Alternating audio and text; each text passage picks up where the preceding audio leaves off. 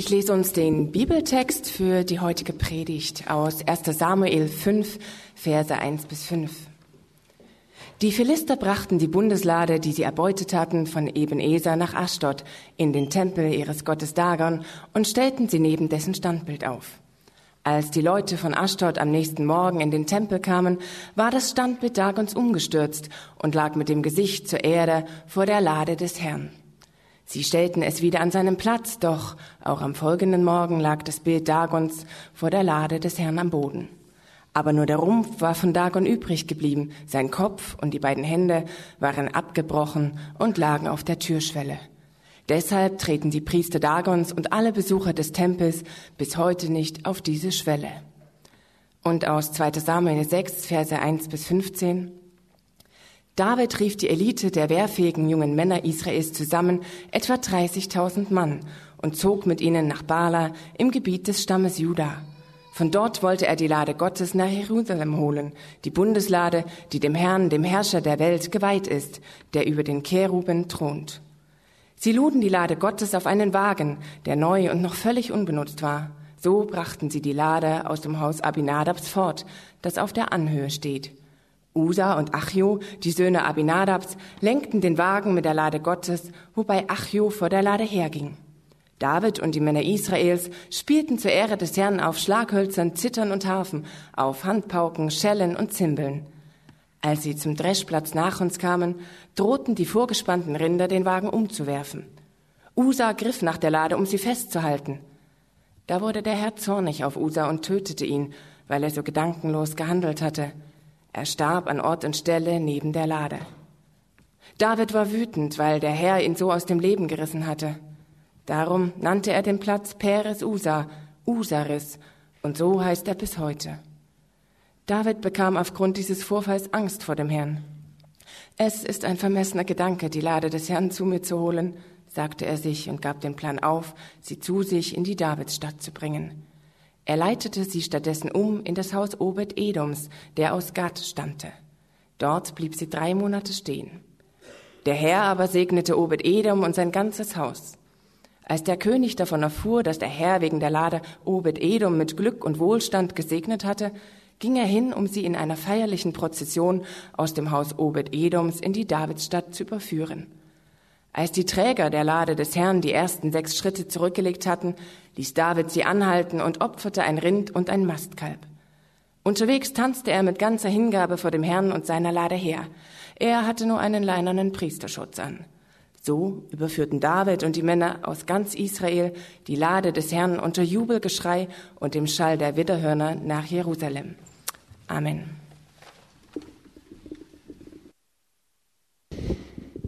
Hallo, schön wieder hier zu sein.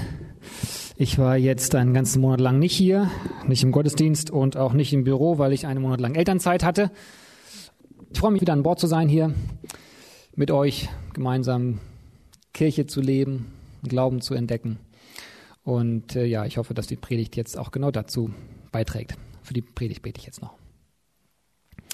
Vielen Dank, himmlischer Vater, dass wir diesen Moment haben, hier im Gottesdienst gemeinsam, um uns über deinen Bibeltext Gedanken zu machen, so ausführlich irgendwie auch damit zu beschäftigen. Und ich bitte dich sehr, dass das, was dir, was dir selbst wichtig ist an diesem Bibeltext und an meinen Worten, dass du das ja ankommen lässt und ähm, ja jeden von uns an der Stelle, wo wir so stehen, äh, weiterbringst. Amen. Wir machen heute weiter mit unserer Predigtserie über den König David aus dem Alten Testament der Bibel. Über sein Leben haben wir den längsten Bericht, ähm, den es über eine einzelne Person aus der Antike überhaupt gibt. Und wir schauen uns jetzt schon mehrere Wochen lang jede Woche so einen Aspekt, eine Situation aus seinem Leben an, um übers Leben zu lernen, aber eben auch sehr über Gott zu lernen und über den Glauben zu lernen. Und heute kommen wir zu einem Bericht, in dem es darum geht, dass Glaube in der Bibel nicht nur bedeutet, an etwas zu glauben, also an Gott zu glauben, sondern dass es um eine Art ja, Begegnung mit Gott geht, etwas, etwas Direktes, eine Erfahrung, so um, um Gottes wirkliches Dasein zu wissen, um sein Hiersein zu wissen. Kurz gesagt, es geht um die sogenannte Bundeslade. Die Bundeslade, das war ein rechteckiger Kasten, guten Meter lang, etwa 60 Zentimeter tief und breit, also nicht wahnsinnig groß. Ähm, sie war aus Holz gezimmert und vergoldet und die, der Deckel war aus, äh, aus ähm, massivem Gold und obendrauf an den Seiten auf diesen, Ecke, auf diesen Deckel standen so zwei engelähnliche Figuren, die wurden Cheruben genannt oder auch Cherubim, das ist einfach der hebräische Plural von diesem hebräischen Wort äh, Cherub. Diese Kiste war das zentrale Möbelstück im Allerheiligsten, also im zentralen Raum des späteren Tempels und früher in der Stiftshütte, was so eine Art transportable Vorform des Tempels war. Der Deckel dieser Bundeslade hatte den Namen Gnadenthron. Es wird gesagt, dass irgendwie auf dieser Kiste, so zwischen diesen Engelfiguren, Gott in besonderer Art und Weise da war. Es wird zum Beispiel von der, also wird von der sogenannten Shekinah gesprochen, ein hebräisches Wort, was gar nicht so leicht ist zu, über, zu übertragen ins Deutsche. Unter anderem wird es übersetzt mit der Herrlichkeit Gottes, die war irgendwie da. Oder von der göttlichen, königlichen, glänzenden Schönheit Gottes. Von seiner Brillanz wird es mal, äh, wird mal gesagt. Das Angesicht des unsichtbaren Gottes war irgendwie da, so wird das bezeichnet. Also Gott war in, in besonderer, direkter Art und Weise mit dieser goldenen Holzkiste verbunden. Und David wollte diese Nähe Gottes haben. Er wollte, dass diese Schönheit Gottes in seiner Nähe war. David hatte bis zu diesem Zeitpunkt sehr viel erlebt. Wenn ihr die letzten Predigten gehört habt, habt ihr das ja auch äh, mitbekommen. Er hatte sehr viele Erfahrungen gemacht und in den letzten Jahren vor allem so als Anführer, als Thronfolger, als Verantwortungsträger. Und er wusste, dass er diese Verantwortungen nur tragen will und nur tragen kann, wenn Gott wirklich mit ihm ist, wenn er, wenn er da ist und ihm so eine, eine Freude gab, die stärker war als alle Frust- und Stressmomente, die mit so Verantwortung einfach mitkommen. Und wie ging David vor und was lernte er dabei über Gott und wie können wir diese Schönheit Gottes erfahren? Darum geht's jetzt.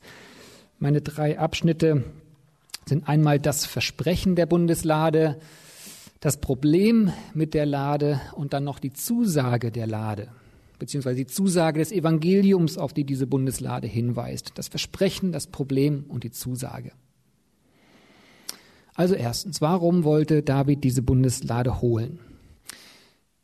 Dieser besondere Gegenstand war verloren gegangen. Über 20 Jahre vorher wurde sie von dem Volk der Philister als Beute genommen. Von der Zeit berichtet dieser erste Abschnitt, den ich euch äh, ins Heft gedruckt habe, aber da komme ich gleich nochmal genauer äh, drauf zu sprechen. Und obwohl die Philister äh, die Lade sehr bald wieder zurückgeschickt hatten, stand sie im Prinzip die, ganze, die ganzen Jahre an einem eher unbedeutenden Ort rum.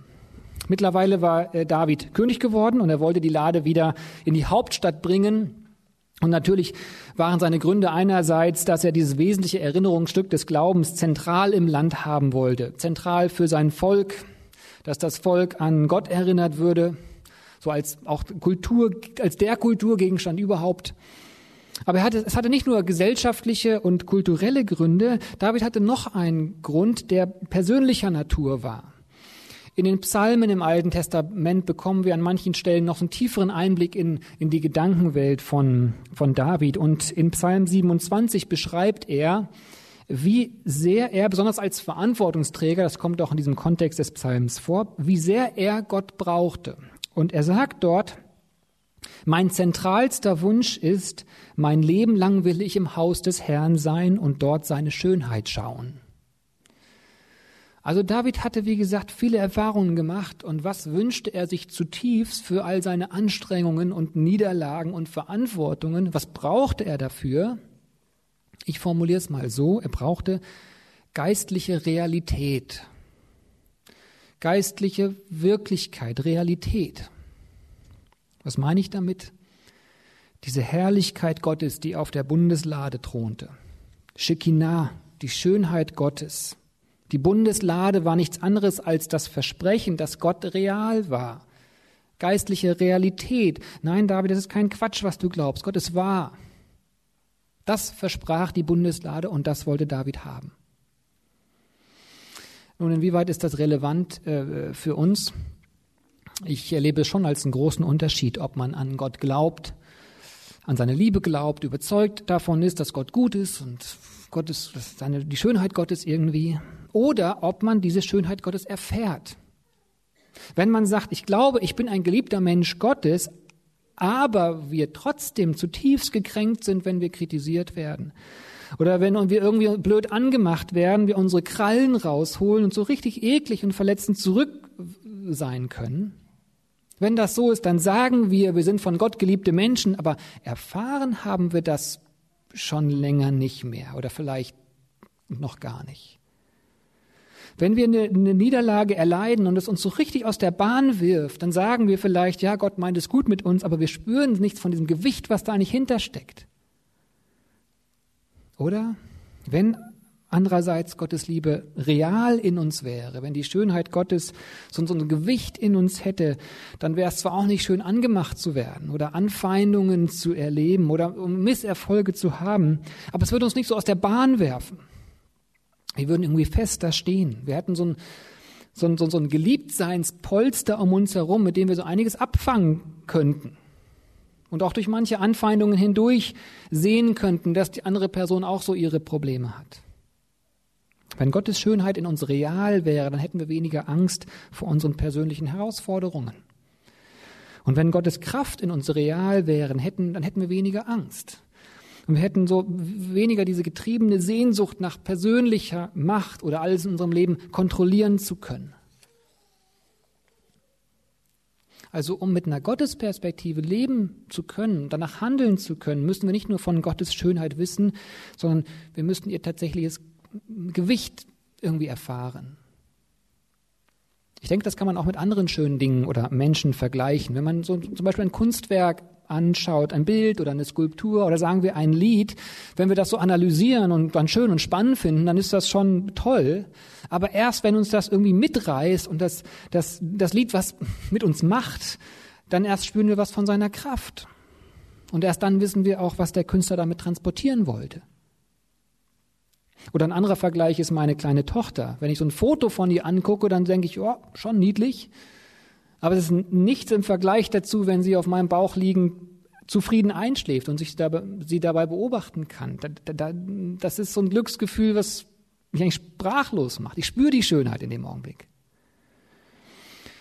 David hier in unserem Text wusste, dass wenn er durchhalten will als König, bei all den Herausforderungen, bei all den Erwartungen, die auch kamen, dann braucht er nicht nur ein geistliches Wissen, sondern geistliche Realität. Er braucht etwas, was Wirkliches, was auch so eine Freude hat, was ihn durchträgt durch das alles, was er erlebt. Eine Freude, die auch trägt, wenn es wirklich schlimm werden sollte. Dann muss er dieses Gewicht von Gottes Schönheit erfahren. Und genau das versprach die Bundeslade. Und von daher denke ich, sollten wir uns auch, wir uns auch mit dieser Bundeslade genauer äh, beschäftigen, wenn wir auch dieses Interesse haben, dass Gottes Liebe nicht nur Theorie für uns ist, sondern sie real für uns wird. Doch wir sehen, da gibt es so ein Problem mit der Bundeslade. Mein zweiter Punkt. Es gibt Menschen, die aufgrund von Texten wie diesen hier die Bibel ablehnen. Die grundlegende Schwierigkeiten haben wir genau, genau unter anderem diesem Text, weil er so, so schwer einzuordnen ist. Schauen wir uns das mal genauer an. 20 Jahre vorher gab es zwei Brüder, Hofni und Pinjas hießen die. Das waren äh, Priester, aber die hatten ihr Priesteramt missbraucht, anstatt für Gerechtigkeit zu sorgen, Recht zu sprechen, ähm, Menschen zu helfen, ihre Opfer darzubringen, waren sie bestechlich, nahmen das beste Fleisch für sich, bereicherten sich selbst und waren ungerecht gegenüber dem Volk. All das findet ihr im ersten Samuel-Buch ab dem Kapitel 3, wenn ihr das mal nachlesen wollt. Das Volk Israel war zu der Zeit in einem Kampf mit den Philistern und diese beiden, Hofni und Pinjas, die machten ähm, etwas bis dahin nie Dagewesenes. Die sagten quasi, Mann, wir haben eine Idee. Wir garantieren euch den Sieg. Komm, wir holen einfach die Bundeslade, bringen sie hierher. Die hat auch sonst schon nur einiges so ähm, an Kraft gehabt. Also sie behandelten, äh, und, dann, und dann gewinnen wir diesen, diesen Kampf. Sie behandelten also die Bundeslade wie so eine Art Talisman. Sie hatten Gott dahinter vergessen, anstatt ihn zu fragen, um mit ihm in Kontakt zu treten, behandelten sie diese Bundeslade wie so ein Glücksbringer, brachten sie zum Kriegsschauplatz und die Israeliten verloren diesen Kampf mit wahnsinnigen Verlusten. Auch die beiden Priester kamen um und die Bundeslade wurde von den Philistern weggenommen. Die dachten sich dann, Äh, wohl jetzt hätten sie quasi das, das Herz des israelitischen Volkes in ihrer Hand. Also auch sie hatten diese Bundeslade wie so einen Glücksautomatismus betrachtet. Aber was dann passiert, ist schon irgendwie spektakulär, finde ich. Und das wird dann eben auch in diesem ersten Text beschrieben. Ähm, da wird beschrieben, wie das Standbild des Philistergottes im Prinzip eigentlich machte, was auch Menschen mit dieser Bundeslade machen sollten, nämlich ehrfürchtig niederfallen. Als hätte diese Standfigur irgendwie weiser gehandelt als Menschen. Und die Philister schoben dann diese Bundeslade von einem ihrer Städte in eine andere, denn überall dort, wo sie stand, wurden die Leute krank, bis sie sie auf, schließlich auf einen Ochsenkarren äh, stellten und in Richtung israelitisches Land laufen ließen. Da kam sie an und wurde letzt, letztendlich an dem unbedeutenden Ort Kirjat Jearim aufbewahrt. 20 Jahre lang. Und dann kam David. Endlich, nach 20 Jahren, sollte die Bundeslade wieder an einen bedeutenden Ort gebracht werden. Sie packten die Lade auf den Ochsenkarren, zwei Leute gingen daneben her und viele, viele waren mitgekommen. Feierstimmung, große Party. Plötzlich drohte dieser Wagen umzukippen. Usa, einer der beiden, hielt die Lade fest und starb an Ort und Stelle. Und ich stelle mir das wie so eine Filmszene vor, plötzlich absolute Stille, bedrücktes Schweigen, vielleicht so ein paar Aufschreie noch. Die Party war mit einem Mal zu Ende, Musik aus, alle gingen nach Hause. Und David, der war sauer auf Gott und er kriegte Angst. Wie gehen wir damit um? Ähm, wie, wie sollen wir das einordnen? Bestimmt denken einige von euch, genau das ist so krass an der Bibel, so haarsträubend, ja, ist so unmöglich an so einen Gott zu glauben. Und ich habe auch keine völlig einleuchtende Erklärung jetzt dafür. Ich, ich denke, ähm, wir Menschen haben sie nicht, aber ich habe einige Ideen, wie wir uns dem nähern können. Warum musste Usa sterben? Zum einen müssen wir bedenken, dass es schriftlich festgehaltene Regeln gab, wie man eigentlich mit der Bundeslade umgehen sollte. Das steht, steht im dritten und vierten Mosebuch. Die Bundeslade sollte immer mit einem Tuch bedeckt sein, man sollte sie gar nicht direkt anschauen. Die Lade sollte nur getragen werden äh, an zwei Stangen von vier Leuten. Sie sollten auch nur Leviten tragen, also aus diesem Stamm Levi, die, die für diesen Job vorgesehen waren. Und die Lade sollte nie berührt werden. All diese Regeln wurden hier gebrochen, allesamt. Sie wurde nicht von Leviten getragen, sie wurde überhaupt nicht getragen, sondern auf diesen Wagen gepackt. Sie war nicht bedeckt, sie wurde angefasst. So, im Laufe der Jahre, im Laufe der Geschichte hat sich so der Gedanke durchgesetzt, nun, es ist ja offensichtlich, der Usa hat die Regeln gebrochen und wurde dafür bestraft, ist doch eindeutig. Und aufgrund von dieser Erklärung sagen dann manche, ja genau, das ist das Problem. So einen Gott will ich nicht. Was falsch gemacht, tschack, Bestrafung. Und andere wiederum sagen dann, aber das ist doch schon irgendwie genau richtig. Wenn man nicht gehorcht, wenn einem Gottes Regeln egal sind, muss man die Konsequenzen nun mal tragen. Ich glaube, beide Meinungen sind jedoch nicht richtig. Warum? Es muss doch irgendwie einen anderen Grund gehabt haben, warum Usa sterben musste. Die Situation, der Umstand war schon dieser Regelbruch. Aber es kann doch nicht der eigentliche Grund gewesen sein, oder? Denn die ganzen anderen Regeln wurden doch auch alle gebrochen dabei. Und Gott hatte nichts gemacht, als man die Lade auf den Wagen gepackt hat und als man befohlen hatte, die Lade nicht zu tragen, sondern zu fahren. Und auch als da die Leviten gar nicht am, mitten im Spiel waren. Als viele Leute den goldenen Kasten unverdeckt angeschaut haben. Dann aber den einen, der sie berührt, doch die Regeln vorhalten? passt nicht so richtig zusammen. Ich denke, so einfach ist die Antwort nicht. Wir müssen irgendwie anders herangehen, um diesen Tod irgendwie so ein bisschen einordnen zu können. Hier mal drei kleine Puzzleteile. Erstes kleines Puzzleteil. Warum gibt es denn überhaupt diese Gesetze von Gott? Paulus würde dann im Neuen Testament sagen, dass die Gesetze uns deutlich machen, wie sehr wir Gottes Vergebung brauchen. Zweites kleines Puzzleteil. Wenn wir die Bundeslade mal mit anderen heiligen Gegenständen vergleichen, dann ist es eigentlich immer so, dass die, die Leute gerade diese Gegenstände anfassen wollten und anfassen sollten, anfassen, küssen, Geld reinschmeißen, mit dem Tuch berühren und dadurch zeigen, wie wichtig das einem ist und dafür wird die Gottheit dann einen segnen. In vielen Religionen ist das so. Die Bundeslade ist das so ganz anders. Distanz, verdeckt sein, da kommt man nicht hin, da ist was vor. Drittes kleines Puzzleteil. Wie sollte man der Bundeslade richtig begegnen? Nur einmal im Jahr sollte eine Person, nämlich der hohe Priester, zu ihr gehen, ein Opfer auf dem Altar davor verbrennen und so sollten die Sünden des Volkes vergeben werden. Wenn wir jetzt mal diese drei kleinen Puzzleteilchen zusammenpacken, bekommen wir ein bisschen besseres Bild. Bei anderen heiligen Gegenständen musste man was tun, hinpilgern, um es mit eigenen Augen gesehen zu haben, angefasst zu haben, und dann wird man dafür belohnt. Aber die Bundeslade zeigt, es gibt da was Unüberbrückbares, wie so eine Kluft zwischen Menschheit und Gott. Man kann da nicht einfach so hingehen, niemand. Es muss es muss Sühne geben. Es muss etwas für unsere Schuld aufgewogen werden. Es muss Blut, Schweiß und Tränen fließen. Es muss ein Opfer geben. Es gibt da einfach diese Trennung. Der, der liebende Gott, der sich auch, auch schon zu Zeiten des Alten Testaments immer, also steht deutlich, findet man das, nach dem Menschen gesehnt hat, der sie erschaffen hat und immer wieder sagt, kommt zu mir, bleibt bei mir, vertraut mir, der sagte auch, ohne dass für eure Schuld etwas gemacht wird, könnt ihr nicht einfach so zu mir kommen, ihr würdet in meiner Nähe umkommen. So, Usa starb. Kann es sein, dass Usa zwar schon eine Regel gebrochen hat, aber es nicht das einfache Berühren der Bundeslade es war, wie so ein Stromkasten, was Äußerliches, sondern dass es viel tiefer in seinem Herzen etwas lag und herangereift war und zu vollkommener Überzeugung gelangt war.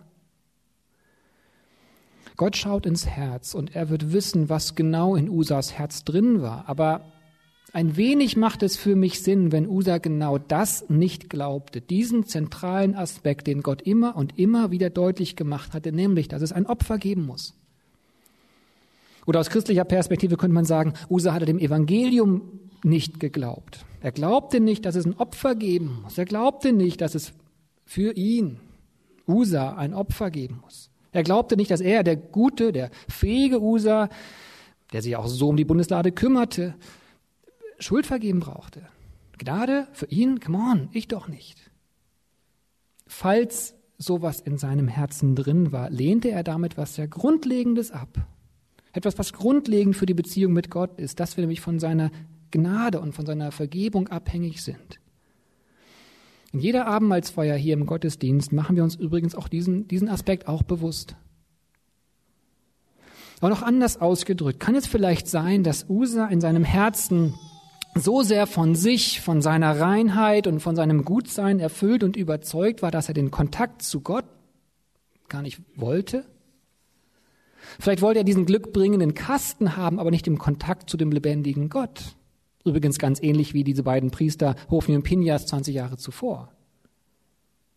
Und wird es nicht so sein, dass, wenn Gott in sein Herz geschaut hat, dass er nicht aufgrund so einer Tageslaune entschieden hat, sondern wusste, dass Gott, dass Usa sich auch nicht in der Zukunft geändert hätte? Warum musste Usa sterben? Ich weiß es noch immer nicht. Aber diese Gedanken helfen mir wenigstens, ja, zu sehen, dass es Gründe geben kann, die schon auch Sinn machen, auch wenn ich sie nicht so klar vor Augen habe. Eugene Peterson äh, schreibt, dass eine Einstellung gegenüber Gott, die diese Kluft zwischen Menschen und Gott nicht wahrhaben will, dass die auch bei uns tödlich sein kann. Dass also, wenn wir Gott kontrollieren wollen, wenn wir meinen, wir wissen, was Gott braucht, wenn wir meinen, Vergebung haben wir überhaupt nicht nötig, dass sowas tödlich ist. Er benutzt tatsächlich dieses, ja, krasserweise dieses Wort. Wie ist das zu verstehen? Überleg mal mit. Wenn man ein gutes Leben hat. man meint, man hat es auch wirklich verdient. Ja, man hat es sich einfach so erarbeitet, richtig gehandelt, gut gelebt, dann läuft das Leben mal nur so, nun so gut. Ja, es, ja, guckt mich an. So, so eine Person wird stolz und kalt gegenüber anderen.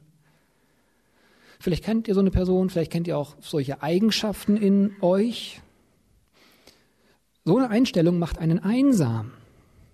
Denn mit so einem ist es schwer zusammen zu sein. Aber man selbst sieht das kaum, weil man so sehr von sich überzeugt ist. Und dadurch wird man noch komischer und isolierter. Man geht irgendwie ein. Vielleicht könnte man tatsächlich das so krass ausdrücken, dass es tödlich ist. Oder wenn man gut lebt, überzeugt ist von sich, aber das Leben einem mies mitspielt, wird man letztendlich bitter, weil man meint, man hat doch sowas nicht verdient. Und man wird wütend auf Gott. Gott, schau doch mein Leben an, was ich alles getan habe. Ich hätte doch wohl was Besseres verdient. Und so eine Bitterkeit macht aus uns Menschen, in denen eigentlich noch wenig Lebendiges und Schönes drin ist. Oder wenn einem so die Einhaltung der eigenen moralischen Maßstäbe das Allerwichtigste ist, man sich aber dann doch moralische Fehltritte erlaubt, dann können so Scham und Schuldgefühle aus einer Person wirklich quasi so ein gesellschaftliches Wrack machen.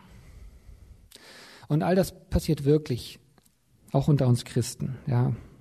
Oft auch so durch unsere guten Dinge, durch unser ehrenamtliches Engagement, unser biblisches Wissen, unsere ja wahnsinnige Reflektiertheit empfinden wir dann oft im Herzen nicht mehr, dass ein Opfer für uns wichtig ist. Ein Opfer für uns? Gottes Vergebung? So richtig brauche ich das doch nicht. Und der Stolz macht uns unangenehm, besonders gegenüber anderen, die auch an das anderes glauben. Und damit schießen wir uns irgendwie selber ins Aus. Und der Scham macht uns innerlich kaputt und wir entfremden uns innerlich von Gott und vom Leben. Soweit mal zu diesem USA und dieser Situation. Sehen wir also dieses Problem mit der Bundeslade. David wollte Gottes Nähe erleben, er wollte Gottes Schönheit erfahren, aber er musste schmerzhaft lernen, dass das nicht geht, indem man sich einfach vornimmt und macht. Wie aber kommt David zu dieser Schönheit Gottes dann noch? Und wie kommen wir dazu? Das ist noch mein dritter Punkt. Im letzten Teil dieses Textes finden wir, was David gelernt hat und was auch wir dadurch lernen können. Zwei Schritte. Zum einen, David erkennt schließlich diese Kluft zwischen ihm und Gott. In Vers 9 steht, dass er Angst vor Gott hatte. Und er sagte sich, es ist ein vermessener Gedanke, die Lade des Herrn zu mir zu holen. Ein vermessener Gedanke sagt, er hat sich vermessen, er hat sich etwas zu groß vermessen.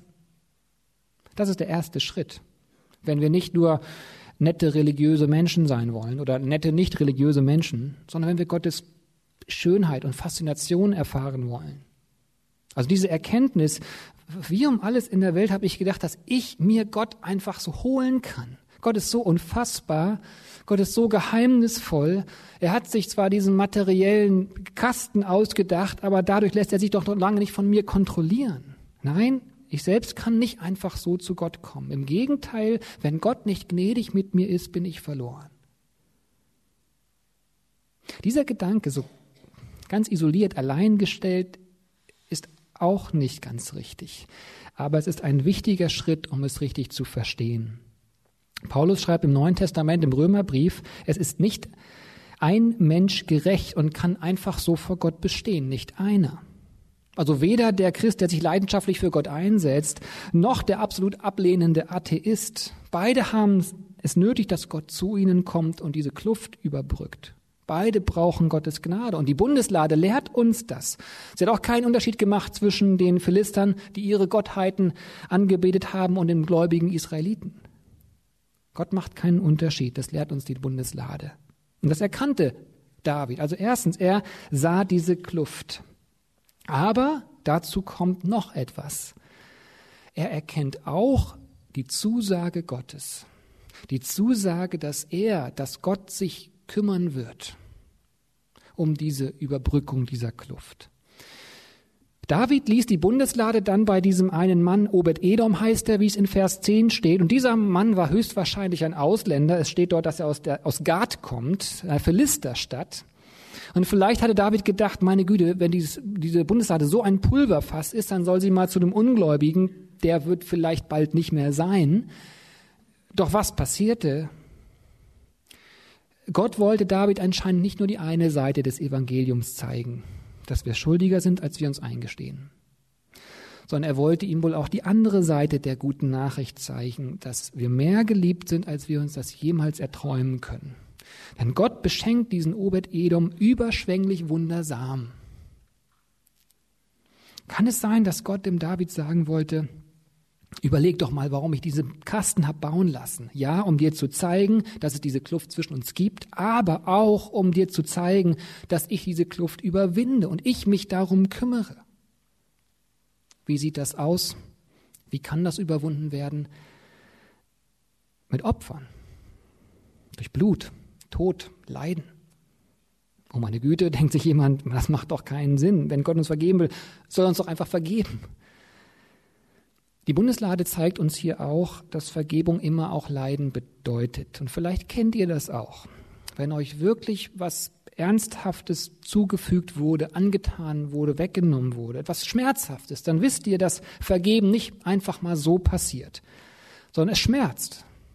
Und der Impuls, eigentlich etwas zurückzugeben, zurückzuschlagen, zurückzuhalten, das nicht zu tun, ist schmerzhaft, ist anstrengend. Wenn ihr das kennt, dann wisst ihr, wie, wie viel das kostet. Nicht zurückzuschlagen, sondern den Schmerz auszuhalten. Das kostet manche Tränen. Das kostet manchen anstrengenden Schweiß. Und vielleicht so, als würden Nägel einpieksen. Kostet sogar Blut, wenn man nicht die Nägel zerkaut oder die Haare ausreißt und sich zurückhält. Wirkliche Vergebung bei wirklichen Vergehen kostet viel, um die Gewaltspirale nicht weiterlaufen zu lassen, sondern stattdessen Frieden zu bringen. Und wenn es schon uns Menschen so viel kostet, wie viel dann doch noch mehr Gott? Und damit sind wir schon so dem Geheimnis von Karfreitag auf der Spur. Durch Jesus Christus, durch Gottes Sohn hat Gott auch ein Opfer gebracht, sich quasi selbst geopfert. Ein für allemal, das letzte, endgültige, allumfassende Opfer. Als Jesus am Kreuz starb, die Nägel spürte, sein Blut rann, da war es nicht nur eine menschliche, subjektive Vergebungsarbeit, sondern da war es quasi objektive, kosmische, göttliche Vergebungsarbeit für die ganze Menschheit. Der Hebräerbrief formuliert das so, Jesus Christus ist ein für allemal hineingegangen in das eigentliche, das himmlische Allerheiligste. Das tat er nicht mit dem Blut von Böcken und jungen Stieren, sondern mit seinem eigenen Blut. Und so hat er uns für immer von unserer Schuld befreit. Also, David hatte hier begriffen, dass er bei all dem, was er so konnte und hatte, all sein, all sein Mut, all seine Erfolge, auch seine Erwählung als König, sein gutes Aussehen, seine tollen moralischen Einstellungen, dass ihm all das nicht dazu bringen konnte, Gott zu kontrollieren. Er hatte die Größe und die, die Unfassbarkeit Gottes erfahren. Und er hat gleichzeitig nicht von Gott abgelassen, sondern seine Sehnsucht nach der Nähe zu diesem Gott ist gewachsen. Und er hat gesehen, dass Gott es irgendwie schaffen würde, diese Kluft zwischen ihm und Gott zu überwinden. Dass Gott es schaffen würde und nicht er. Also startete er einen neuen Versuch, die Bundeslade äh, zu ihm zu holen. Und interessante, also interessanterweise war er in der Zwischenzeit mit Gott im Kontakt, sage ich mal so. Er hatte Gottes Aussagen nochmal studiert, denn jetzt wurde die Bundeslade getragen, so wie Gott sich das ausgedacht hatte. Und nach ein paar Schritten wurde ein Opfer gehalten. Also David drückte nochmal sehr klar aus, nicht ich entscheide über dich, Gott, sondern ich bin abhängig von deiner Gnade für mich. Wir als Volk sind abhängig von deiner Vergebung für uns. Und wir vertrauen darauf, dass du diese Gnade schenkst. David sah das bereits bei diesem Obed-Edom, bei diesem Mann, wie gut es dem ergangen war. Und wir wissen sogar von Jesus Christus, wie sehr Gott es sich hat kosten lassen, um für immer mit uns verbunden zu sein, wie sehr er sich das wünschte, wie sehr er sich nach uns sehnt.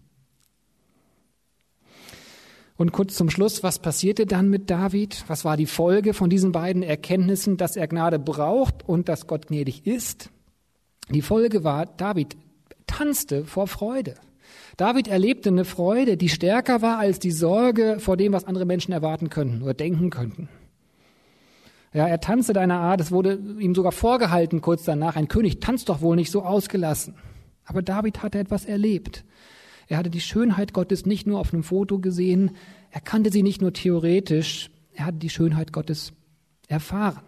Er hatte erfahren, dass dieser unbezwingbare, dieser unfassbare Gott gnädig ist. Gott wurde ihm real. Und ich denke, je mehr, je mehr, wir diese geistliche Realität erleben, je mehr Gott in uns real wird, desto stärker werden wir auch in den verschiedenen Umständen, die wir so erleben. Wollen wir das? Dann lasst uns diese Kluft wahrnehmen, uns über die Zusage Gottes freuen, dass er sich kümmern wird. Und dann wird ein Lebenstanz daraus folgen. Amen.